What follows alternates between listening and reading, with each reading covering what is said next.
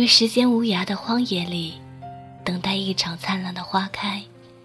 此生你不来，我不老。大家好，我是彩虹豆，今晚让我为你讲述谁的等待恰逢花开。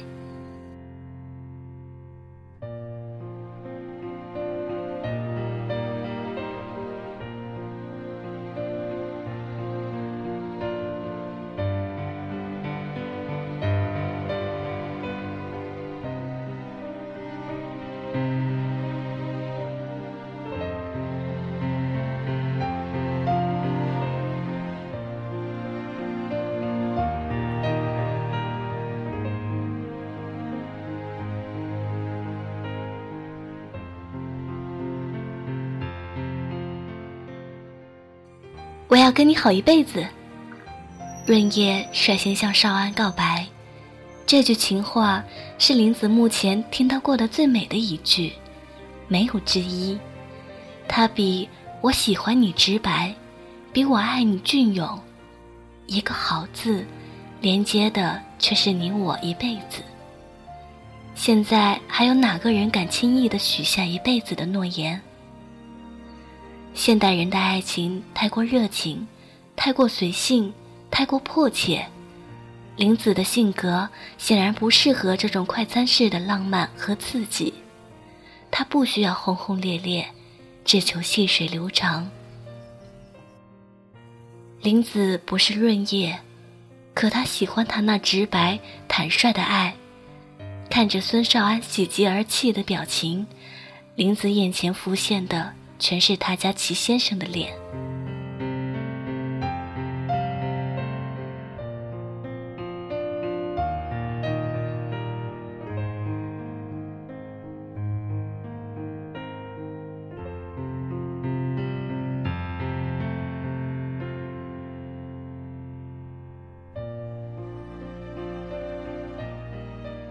老实说，林子暗恋了齐先生五年。直到现在，他还无法确认他们之间是爱情还是习惯。读书的时候，齐先生是唇红齿白的阳光少年，时下所称的小鲜肉；当兵的时候，小麦色的肤色给他增添了更强的阳刚气息。退役后，他依然保持着健身的好习惯，身材好的没话说。总而言之。林子对齐先生的感觉从未消退过，就像《恶作剧之吻》里的香芹对植树那种，喜欢不会随着相处的时间慢慢磨灭，反而与日俱增。读书的时候，两人是隔壁班同学的关系，齐先生不是班草校草级的人物，林子也不是班花校花级的人物。两人都是平凡而普通的学生一枚，可是齐先生爽朗的性格和清爽的气息，对林子却有着无法抗拒的吸引力。Y 中的厕所是在每层楼的最右端，林子的教室在最左端。借着上厕所路过隔壁教室的时间，林子总是把视线偷偷地放在齐先生身上，然后偷偷地高兴一小节课。中学生的感情纯粹而羞涩，暗恋的生活伴随着高考的来临而惶恐不安。在人生的道路选择上，林子无疑是理智的。高考完了，林子以为自己的暗恋时代也终结了。可是天意弄人，齐先生没有上大学，反而是去当兵了，就在林子上大学的隔壁省。得知这个消息的时候，林子已是一枚清丽的大学生了。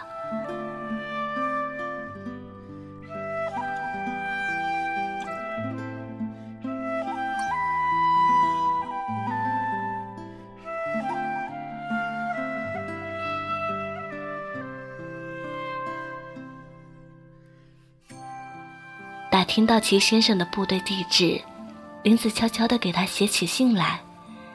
在林子看来，写信是最好的靠近彼此的方式，保持着一定的距离，却又在字里行间间能窥探彼此的心情。刚开始很尴尬，林子不知道该写些什么，只是在左一句右一句的胡乱扯。第一封信寄出去的那一刹那，林子有种如释重负的感觉。可回到寝室的时候，又有些懊恼：要是没收到怎么办？收到了不回怎么办？还不如直接在微信上问呢。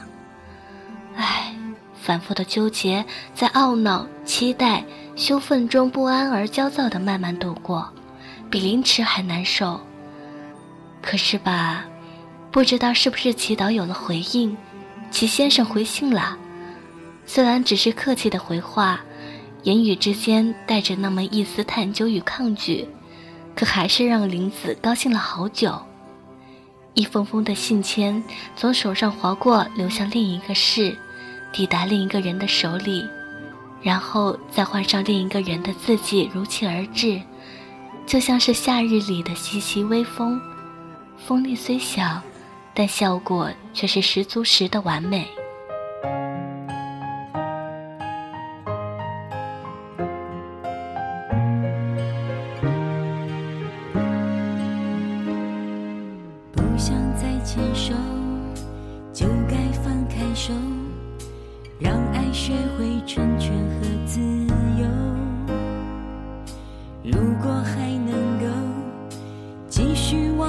走挽留并不代表谁懦弱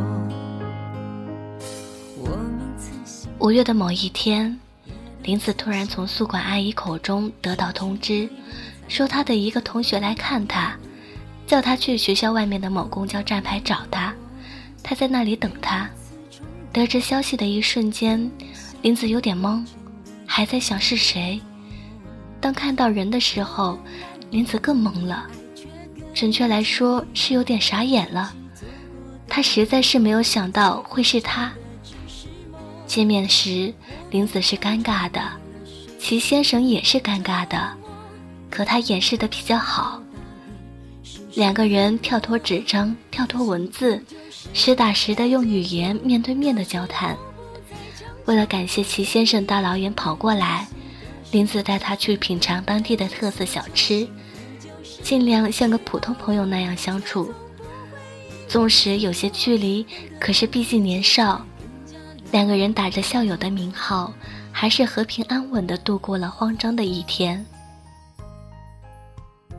或许是见过面了，两个人的话题明显是多了起来，但是他们还是心照不宣的继续坚持用信件进行交流。信里面是另外一个世界，林子看到了军营的生活，看到了一个不同于学生时代的齐先生。看到了一个一步步逐渐成长起来的男人，对，不再是男孩或是少年，而是一个真正的男人，男子汉。有时候，林子似乎感受到了齐先生的喜怒哀乐，他会告诉林子他的兄弟们的趣事，班长的两面人生，还有他自己的训练与生活。渐渐的，林子发现。关心他生活与学习的话语渐渐多了起来。关于各自未来，他们作为普通朋友也探讨过。可是两人的价值观还是有差距的。一个待在学校的象牙塔里，一个待在纪律森严的部队，都是处在社会框架外的人生阶段。说多了也是规划，还没有实践的程度。于是。两人也是很默契的，没有再提及，保持着一个月一封信的频率，平淡而快乐的度过了一年又一年的时光。珍惜你的选择幸福就是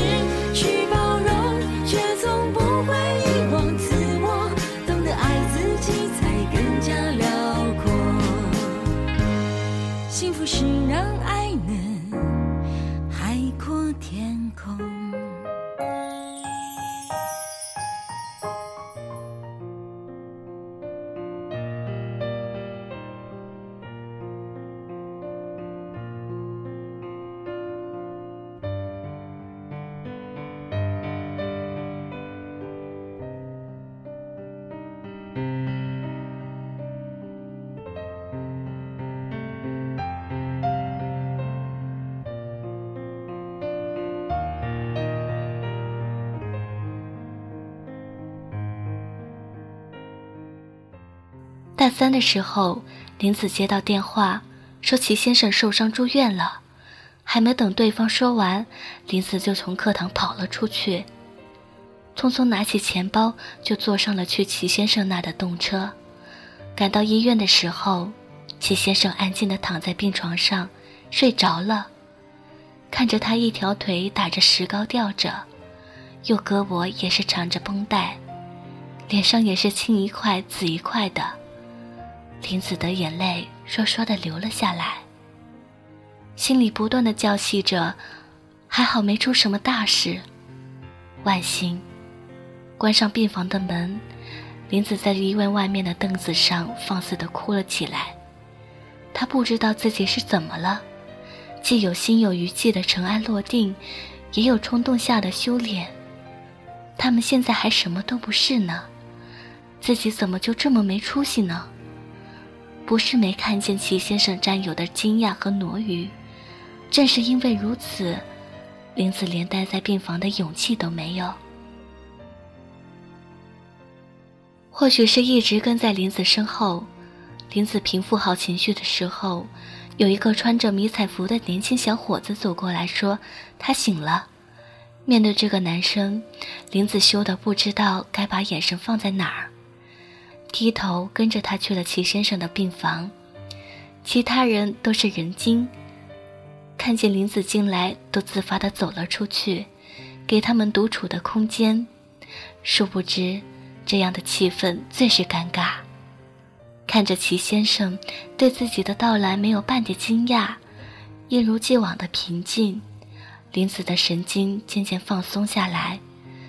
问了一下他的伤势，嘱咐他好好养伤。正准备借着没请假要赶回去上课的理由离开时，齐先生开口了，没有挽留，嘱咐林子快回去认真上课，不用担心他什么的。看着他如此的平静，林子也就不矫情了。虽然失落，却也有点庆幸，至少他们还是朋友，不是吗？回去的路上，林子是懊恼的，因为他不知道他们是否真的可以和好如初。有些东西不点破是好的，看不见便可不相认；一旦点破，那就是破镜难圆了。他不知道他和齐先生之间的这根线，是不是要断了？心事重重，回到学校后，也是寝食难安。熟悉的日子如期而至，那是齐先生受伤前寄来的信。字里行间似乎嗅出一丝不寻常，可具体是什么，却又没有确信的理由。那封信就像是披着蒙娜丽莎的微笑似的，你猜不透他要干什么。信里面一如既往地聊着他的军营生活，聊着生活中的小段子，有些东西确实是有些不一样了。一个月后。齐先生来到林子的学校，大大方方地来到林子的宿舍楼下，毫不避讳地当众牵起林子的手，一切来得那么突然，可又有那么点说不清道不明的自然。就这样，在大三的尾巴上，齐先生把林子贴上了自己所有物的标签。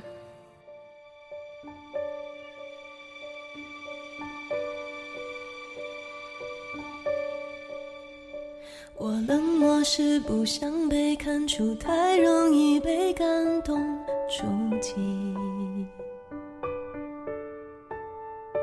我比较喜欢现在的自己，不太想回到过去。我常常为我们之间忽远。没有鲜花，没有承诺，可是看着齐先生的眼神。林子似乎又看懂了些什么。两个人的相处，角色发生变化，相处模式也跟着变了。唯一不变的是两个人日益灵练的心有灵犀，默契的像是孪生子，一个眼神，一个动作，就能捕捉到对方的意图。距离那段学生时代已有些年头了，林子的工作也开始步上正轨，齐先生退伍手续也办好了，生活似乎是要重新翻开新的篇章。可是最近的齐先生忙得不可开交，见面的时间少了不说，连沟通交谈的时间也是屈指可数。林子没有多大的要求，只期望。睁开眼睛的时候，能看见喜欢的人，道声早安；出门的时候，说声注意安全；回家的时候，给个温暖的拥抱。只是简单的陪伴，不用说我爱你，因为行动总比语言更感人、更真实，不是吗？三月里的这天。齐先生带上林子和他的一帮朋友去 KTV 唱歌，大家觥筹交错间，林子大概弄懂了他这段时间是在忙什么了，心里有些懊恼，也有点欢喜与自豪。有事业心的男人还是魅力十足的。点歌的时候，梁静茹的《日久见人心》响起来的时候，林子惊讶了，因为是齐先生点的。正当林子沉浸在他的歌声里，不知今夕是何年的时候，他执起林子的手，唱道：“我爱不爱你，日久见人心。”看着他略带羞涩却又强装镇定的表情时，林子的心里像是撒了一层蜜，甜到骨子里去了。看着他似乎洞察一切的深邃眼眸，林子又有些羞脸。原来。他什么都知道。三月的晚风习习吹来，可走在河堤边的林子却不觉得冷，因为身边移动的大火炉在今晚烧得特别旺。原来学生时代的他，早在第一封信的时候就喜欢上了字迹娟秀的自己。